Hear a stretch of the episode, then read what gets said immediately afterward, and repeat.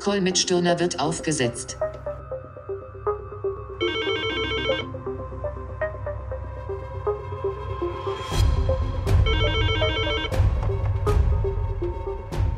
PH Stirner, guten Morgen. Markus Hujara, Cap Insight. Moin aus Hamburg, Herr Stirner. Guten Morgen. Herr Stirner, ich möchte heute Morgen äh, ein bisschen über unsere Beziehung sprechen. Und zwar äh, Neil Ferguson, äh, das ist ja so etwas wie der, die britische Ausgabe unseres Star-Virologen äh, Christian Drosten. Der hatte ja äh, für die britische Regierung quasi den harten Lockdown äh, verordnet. Ja, und dem ist jetzt was ganz Dummes passiert. Äh, der musste nämlich zurücktreten. Warum? Weil er selbst im Lockdown äh, seine Geliebte getroffen hat, und zwar mehrmals. Ja, er hat also gegen seine eigenen Gesetze äh, verstoßen. Herr Stöhner, das kann es beiden nicht passieren. Ich bleibe Ihnen natürlich treu, wenn irgendetwas an den Märkten passiert, äh, was nach Einordnung verlangt, dann rufe ich weiter Sie und nur Sie an. Seien Sie sich dessen versichert. Da bin ich froh und glücklich. Vielen Dank. Ja, und äh, deswegen rufe ich jetzt äh, auch äh, heute Morgen mal wieder an, denn es, es, es ist mal wieder einiges passiert. Nachdem wir das letzte Mal, letzte Woche ja über die Tech-Riesen in den USA hauptsächlich gesprochen haben, äh, beschäftigt mich ho heute hauptsächlich Europa und die europäische Brille. Ja, und da hat das Bundes Bundesverfassungsgericht in Deutschland, in Karlsruhe, ja spannende Dinge festgestellt. Und zwar, dass die milliardenschwere Staatsleineinkäufe der Europäischen Zentralbank, die ja seit 2015 laufen, äh, unsere Grundrechte beschneiden. Was bedeutet das denn jetzt? Ja, in der Tat, das war eine Überraschung. Die kam ja am Dienstag. Also Bedeuten hat es äh, im Moment jetzt kurzfristig äh, ja noch keine, weil noch eine Begründung nachgeliefert werden kann der Regierung. Aber es hat natürlich inhaltlich die Bedeutung, dass es A zu einer Begrenzung führen kann von Staatsanleihenkäufen und B, dass die Verhältnismäßigkeit äh, der Staatsanleihenkäufe äh, geprüft werden muss und es sauber begründet werden muss. Also das kann schon mittel- und langfristig extreme Auswirkungen haben. Es bleibt spannend was hat die EZB denn jetzt für ja, Möglichkeiten? Könnte das ganze Programm denn auch einfach ohne Frankfurt stattfinden? Äh, ja, äh, natürlich kann das stattfinden. Für, für mich persönlich hat äh, das Urteil könnte die Auswirkung haben, wie gesagt, wenn es dann endgültig Bestand hat, wenn die Begründung äh, nicht so ist, wie es die Verfassungsrichter sich wünschen, dass wir quasi wegkommen vom Thema, dass die Geldpolitik es finanziert, sondern dass es sich verlagert auf die Fiskalpolitik. Und das hätte natürlich schon einen SWIFT in der Gemengelage, weil dann die Staaten selber äh, deutlich mehr wieder in den Fokus rücken als bis dato de faktisch arbeiten sie natürlich zusammen und dann hätten wir natürlich, wenn es von Geldpolitik zu Fiskalpolitik schwankt, dann hätten wir natürlich das Thema, dass es eine Auswirkung hat, äh, vermutlich auch auf die Währung. Weil dann wird das wieder in den Vordergrund rücken. Also das dürfte äh, die größte Auswirkung sein. Hm, über die Währung möchte ich da dann gleich nochmal drüber sprechen. Ähm, äh, nochmal kurz zum Urteil. Ähm, es wurde gleichzeitig ja keine verbotene Staatsfinanzierung festgestellt. Äh, was hätte das denn für Folgen gehabt? Weil da habe ich einige Kommentare gelesen, ja, wenigstens das, ne? Das ist jetzt fast schon ein Freischein und eine gute Entscheidung, die da gefällt ja, worden ist. Ja, ja.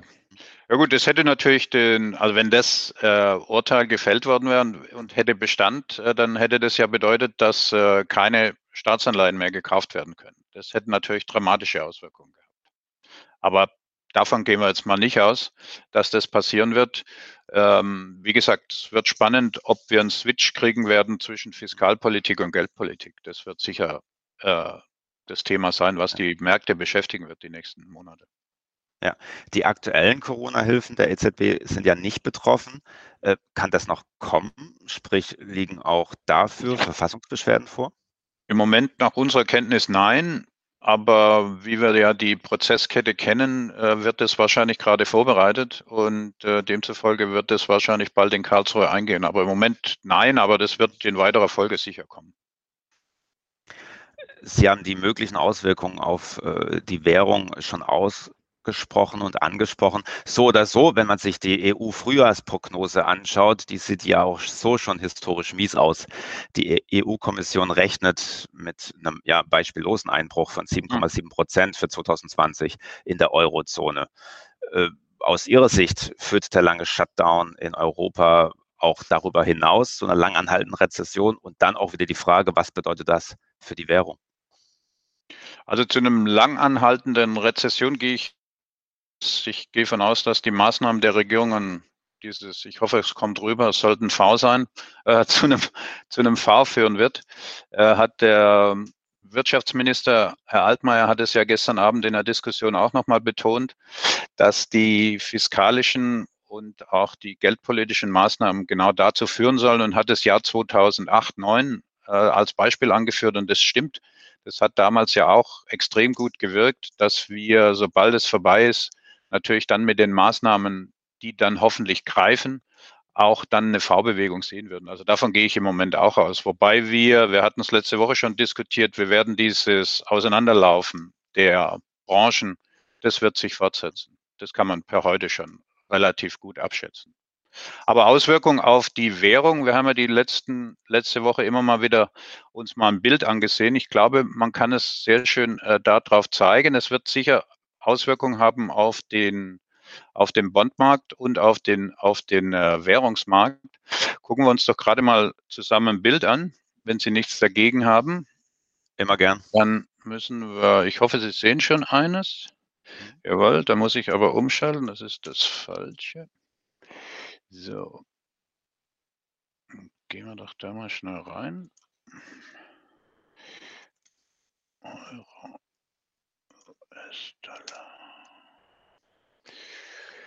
Genau. Da haben wir ja exakt den Zeitraum. Das 5.5. Hier ist es passiert, da ist das Urteil gefallen. Das ist jetzt mal der Euro, Euro-Dollar. Seit dem Zeitraum hat er ein Prozent, also der Dollar ein Prozent gewonnen, der, der Euro ein Prozent verloren. Das ist jetzt per se äh, nichts Dramatisches. Das gehört ja in den Tagen mehr oder weniger dazu. Aber gehen wir mal vielleicht in die längeren Zeiträume rein. Da wird es dann spannend. Wir sind jetzt wieder mal an einem Punkt, das ist jetzt seit Jahresanfang um die 1,08 herum, ähm, was jetzt rein technisch gesprochen eine extreme äh, Unterstützung oder eine wichtige Marke ist. Aber gehen wir mal vielleicht länger. Was passiert eigentlich mit unserer Währung? Schon seit längerem. Das ist ja der Euro, wenn er in die Richtung geht, ist er schwächer. Das heißt, der US-Dollar stärker. Das heißt, wir sehen schon eine langanhaltende äh, Schwächeperiode seit 2018. Und dann gehen wir mal doch vielleicht zusammen in das Thema rein, was Herr Altmaier damals angesprochen hat, nämlich seit 2008. Da sehen wir, dass auch hier die Währung permanent abwertet gegen den US-Dollar. Das heißt, der US-Dollar ist fest. Da zeigt sich auch dieses Auseinanderlaufen der, der, der volkswirtschaftlichen und insbesondere in dem Branchenmix äh, der Themen. Und dann kommen wir natürlich in einen Punkt herein, wenn wir hier, hier sehen wir nochmal die Marke von 105. Das ist die, die wir in 2016 hatten. Und wir haben hier ja mal auch so eine Krise gehabt, wo es um die Staatsfinanzen ging. Wir erinnern uns alle, als die italienischen äh, Staatsanleihen plötzlich ganz schrecklich bewertet worden sind. Da hat er der Euro mal schnell ähm, 10, 12 Prozent verloren das könnte eine Auswirkung sein, die sich hier, wenn sich das dramatisiert, erneut ergeben würde. Was aus meiner Sicht im Moment bedeutet, Chance-Risiko, was wir immer äh, abwägen in unserem äh, Anlagepolitik, ist, wir haben im Moment ein Chancepotenzial auf der US-Dollar-Seite als Euro-Investoren das zwischen äh, 5 und 10 Prozent äh, liegt und ein Risikopotenzial zwischen 2 und 3. Das bedeutet, Chance-Risiko ist eindeutig positiv. Vor dem Hintergrund haben wir jetzt bei uns die Dollarabsicherungen, die es in der letzten Woche noch gegeben hat, die haben wir äh, fast komplett aufgelöst per Moment. Und vielleicht, wenn ich ein Bild noch anfügen darf, nehmen wir mal, weil da wird sicher Auswirkungen haben auf, auf der Bondmarktseite, ist einfach das Thema italienische äh, Staatsanleihen. Dort wird es ja, wenn das Bundesverfassungsgericht sich durchsetzt, dann geht es mit Sicherheit auch um die Bonität. Welche Anleihen darf denn die, die EZB kaufen oder sprich die Bundesbank, wo darf die sich beteiligen? Dann haben wir hier auch mal hier ganz kurz ähm, die Auswirkungen seit dem 5. Mai. Das sind immerhin zwei Prozent, die die italienischen Staatsanleihen hier, der Kurs ist das, äh, verloren haben in, innerhalb dieser kurzen Frist. Also es ist schon extrem, äh, was an Bewegung da im kurzfristigen Bereich passiert ist und äh, mittel- und langfristig äh, hat sicher die größten Auswirkungen aus meiner Sicht äh, auf die Währung. Gut, das heißt, Sie gehen davon aus, dass, das, äh, dass wir uns weiterhin der Parität nähern. Äh, so paraphrasiere ich das jetzt mal. Ähm, das All-Time-Low des Euros liegt ja äh, aus den Anfangsjahren, äh, aus, aus dem Jahr 2001, glaube ich, bei 0,85. Äh, werden wir das auch demnächst noch sehen? Demnächst wäre es ein bisschen äh, ambitioniert, aber es ist definitiv äh, per, wenn wir hier die 108 nach unten nehmen, ist es definitiv nicht ausgeschlossen. Ich zeige Ihnen gerade nochmal die lange Grafik, dann können wir das nochmal sehr schön abbilden. Die war ja irgendwann um das Jahr 2000. Juni 2001 meine ich. Ja, hier hatten wir das, da waren wir bei 1,0, nee, Entschuldigung, nicht 1,0, 0,85. Hm. Das würde natürlich per heute, das wäre nochmal ein extremer Move. Das sind 20 Prozent von hier an. Was per se äh, für den Wirtschaftsraum ein Konjunkturprogramm ist.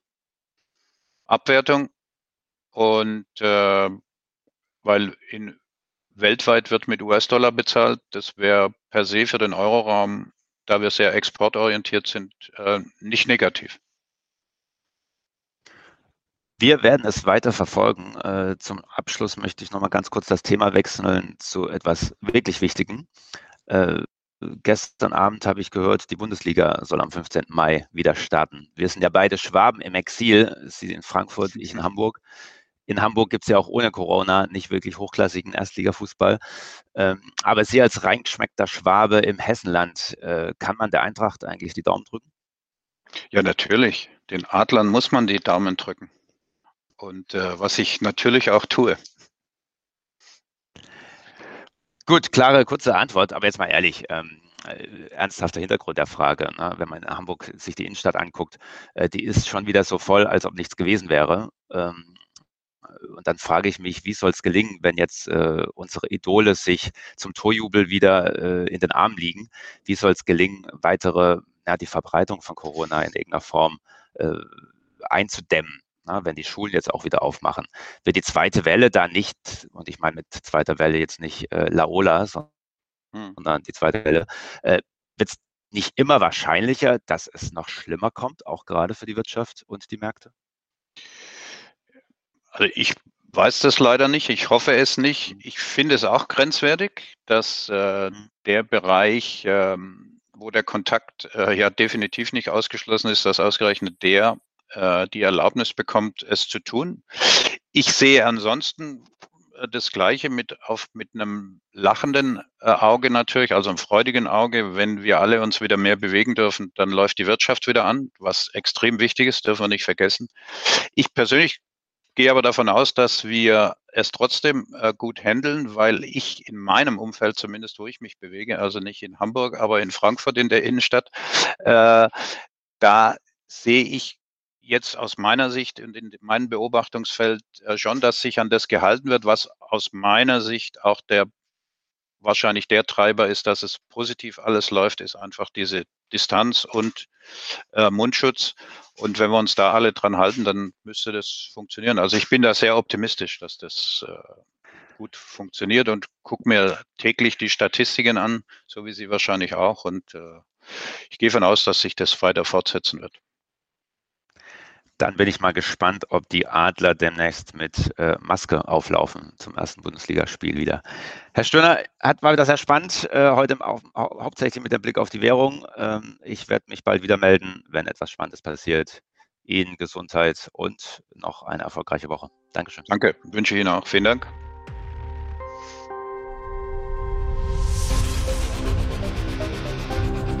Stirner hat den Call verlassen. Pujara hat den Call verlassen.